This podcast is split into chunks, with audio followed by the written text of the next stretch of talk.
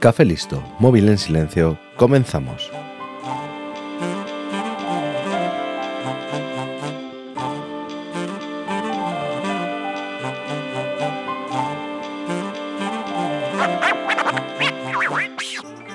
Seguramente hayas oído hablar del protagonista de hoy. Le envuelve un aura de misticismo, pero como suele ser lo normal, si rascas un poco, este aura desaparece. Aunque he de decir que para ser un hombre que salió de la miseria más absoluta, llegó más alto de lo que nadie sospechaba, y todo gracias a él mismo. Además, puede que su muerte sea una de las escenas más épicas de la historia. Hoy en 15 minutos voy a contarte la historia de Rasputin.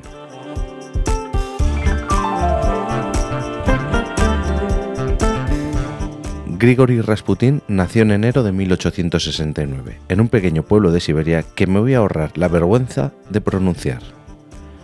Su familia era pobre como casi el 100% de los campesinos rusos de la época. La Rusia zarista había abolido el sistema feudalista tan solo ocho años antes de que Rasputin naciera, y aún no habían conseguido hacer el paso a un modelo capitalista, algo que hacía que prácticamente la totalidad de la población viviera en la pobreza. Debido a esto, Rasputín no acudió a la escuela y pasó su infancia trabajando en el campo. Nuestro protagonista fue el quinto de nueve hermanos, de los cuales solo dos llegaron a edad adulta. Un claro ejemplo de lo difícil que era sobrevivir en esos años, y más si eras un niño. Desde pequeño en su aldea le consideraban algo extraño, ya que no paraba de mover sus extremidades y siempre tenía que estar haciendo algo con sus manos. Era muy disperso y estaba lejos de convertirse en un hombre de provecho. Siendo un adolescente le cogió gusto a la bebida y le atraparon en varios robos, entre ellos en el robo de unos caballos, aunque la Asamblea Rural lo absolvió, mientras que los otros acusados fueron desterrados. Con 18 años se casó con una mujer de su aldea un par de años mayor que él. De este matrimonio nacieron cinco hijos, aunque los únicos que sobrevivieron fueron María, Bárbara y Dimitri. Las cosas en esta época tenían otro ritmo, y es que Rasputin tuvo estos cinco hijos en cinco años, y en 1892, sin previo aviso, se fue de casa, abandonando a su mujer, hijos y padres. No se sabe a ciencia cierta por qué decidió desaparecer. Algunos historiadores piensan que pudo ser debido a ser sospechoso de un robo, otros dicen que incluso pudo haber matado a un niño, aunque lo más aceptado es que debió tener algún tipo de revelación religiosa porque pasó varios meses en un monasterio. En este monasterio aprendió a leer y escribir a un nivel muy muy básico. Él mismo decía que el estudio no era algo que estuviera hecho para él, pero el caso es que aún así estuvo preparándose para convertirse en sacerdote, aunque el monje que lo preparó se desesperó y llegó a decir que su nivel intelectual era semejante al de un tocón. Después de salir del monasterio ingresó en una secta cristiana que la Iglesia Ortodoxa rusa perseguía llamada los flagelantes. Esta es una secta bastante curiosa. Los flagelantes pensaban que Cristo se reencarnaba periódicamente en un ser humano y que si tienes una relación sexual con esta persona, todos tus pecados son eliminados y convertidos en virtud. Gracias a este pensamiento, sus reuniones consistían en fustigarse con ramas, beber hasta emborracharse, hacer bailes en círculos y terminaban en orgías en las que todos tenían sexo con todos. Después de terminar todas estas actividades, procedían a arrepentirse, por lo que según ellos salían más purificados. Pertenecer a esta secta parece que marcó mucho a Rasputín, que durante el resto de sus días tuvo una vida sexual muy activa, algo que empañaría su aura de hombre santo. Después de su paso por esta secta, Rasputín volvió a encontrarse con un compañero del monasterio, el padre Macari. Fue este cura el que cambió a nuestro protagonista, haciendo que dejase la bebida e incluso se hizo vegetariano. A su regreso a su pueblo, Grigori había cambiado por completo. Era un hombre muy devoto, enigmático y que realizaba constantes peregrinaciones a lugares santos. Todo esto hizo que su aura de hombre santo fuera en aumento. En 1903, Rasputín consiguió una carta de recomendación por parte del alto mando de la iglesia de la zona, y con esta carta llegó a San Petersburgo, con la intención de hacerse un hueco. Nuestro protagonista era muy carismático, y todo el que se juntaba con él caía rendido a sus pies debido a su magnetismo. Gracias a su amistad con Macari, Rasputín conoció al archimandrita Teofán. Un archimandrita es el superior de un monasterio de la Iglesia Ortodoxa, y en este caso Teofán era el archimandrita del monasterio de San Petersburgo, la capital. Al ser Teofán un líder religioso de la capital, estaba muy bien conectado políticamente hablando, y Rasputín le cayó en gracia.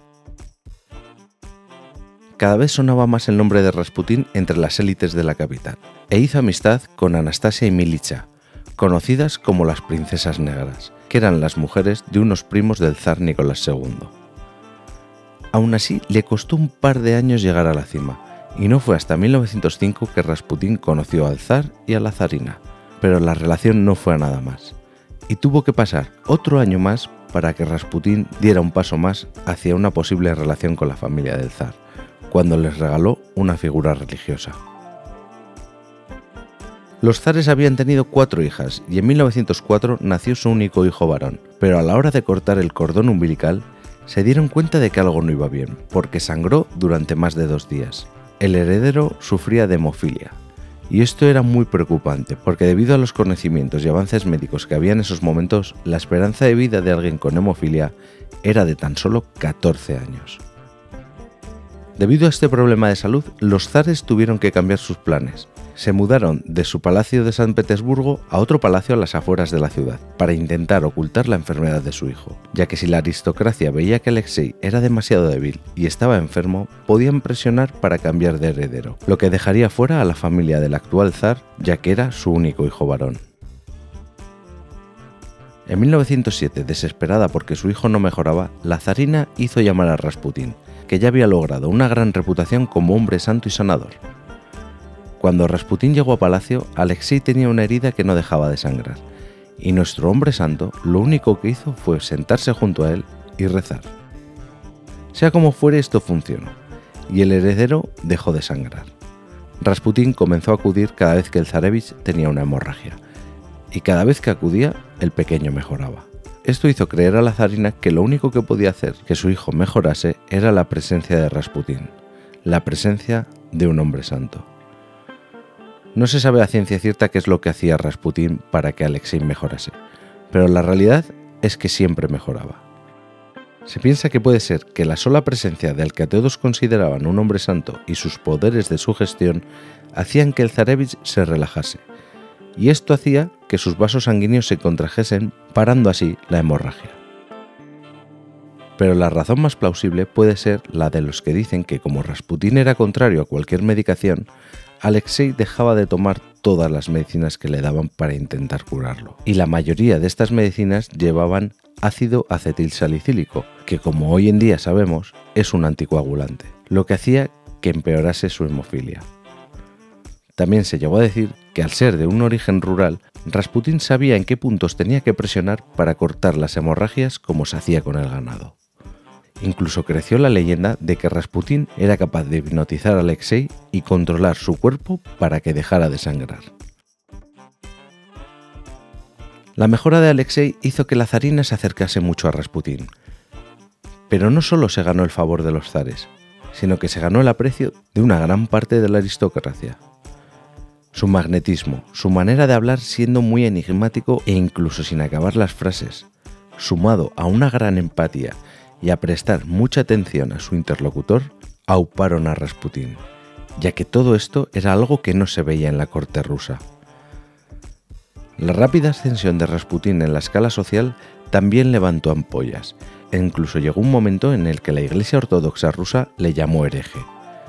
También, durante la Primera Guerra Mundial, el bando que no estaba a favor de Rasputín llegó a acusarle de ser un espía alemán, porque cuando el zar estaba visitando el frente, la zarina, aconsejada por él, cambió a varios ministros que no eran del agrado de este grupo. Esto, sumado a que la zarina era de procedencia alemana, fue aprovechado para intentar acabar con el hombre santo de Siberia.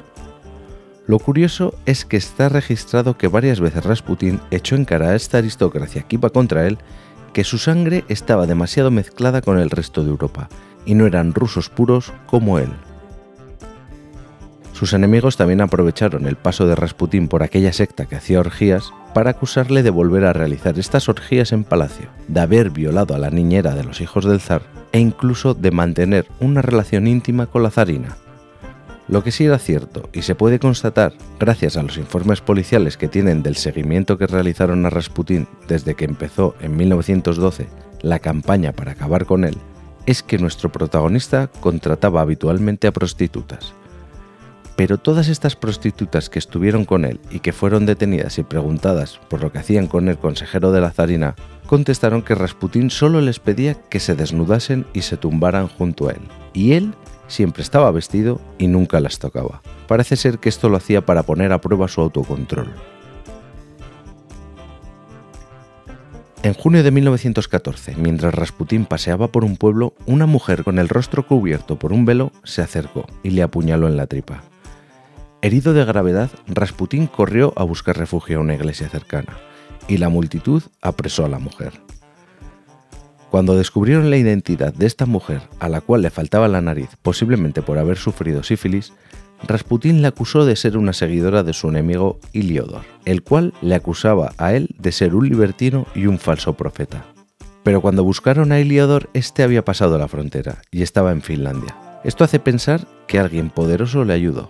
Estando ya exiliado en Estados Unidos, Iliodor escribió un libro en el que afirmaba que estaba detrás de este atentado.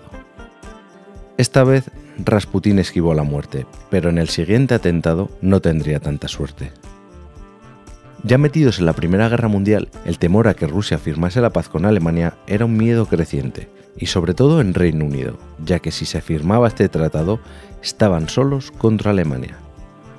Se dice que desde los servicios secretos británicos se instó a unos nobles de los que no podían ni ver a Rasputín para que lo matasen, ya que como te he dicho antes, se temía que su influencia, sumado al origen de la zarina, acercase la paz entre Rusia y Alemania.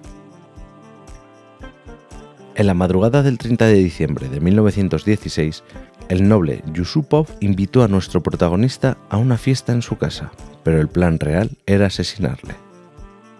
Realmente no se sabe qué pasó allí, pero la versión más difundida es la que contó en sus memorias el propio Yusupov, y aunque lo que te voy a contar parece increíble, no veo motivos para dudar de alguien que se sabe que estuvo implicado en el asesinato y que cuenta todo lo que hizo culpándose a sí mismo. Cuando Rasputín llegó al palacio, Yusupov le llevó al sótano para beber algo mientras venían los demás invitados. Ya en el sótano le ofreció a Rasputín unos pasteles que estaban envenenados con cianuro. Nuestro hombre santo se los comió todos y no mostró ni un solo síntoma de envenenamiento así que Yusupov le ofreció un vino que también estaba envenenado, y Rasputin se bebió tres vasos, y siguió como si nada. Sobre las dos y media de la madrugada, viendo que Rasputin no caía, Yusupov se excusó y subió a la planta principal, donde lo esperaban los otros nobles conspiradores. Uno de ellos le dio una pistola. Bajó al sótano de nuevo y disparó en el pecho a Rasputin. Uno de estos nobles se vistió con el abrigo y el sombrero de Rasputin y salieron del palacio para que los posibles testigos viesen que el consejero del zar salió de allí con vida. Después regresaron al palacio para deshacerse del cuerpo.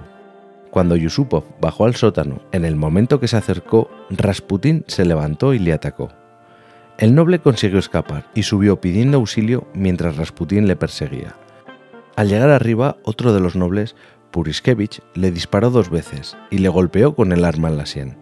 Ya con el cuerpo en el suelo, lo taparon con una manta, lo ataron con cadenas y lo tiraron a las heladas aguas del río. Cuando terminó la Revolución rusa, se ordenó exhumar el cuerpo de Rasputin y quemarlo, para que ningún partidario del antiguo régimen usara su tumba como punto de reunión. Y como lo prometido es deuda, en menos de 15 minutos te he contado algo que te ha entretenido o lo he intentado. Puedes encontrarme en todas las redes sociales como arroba arcachofas. Espero tus comentarios y valoraciones en iVoox, Apple Podcasts y Spotify.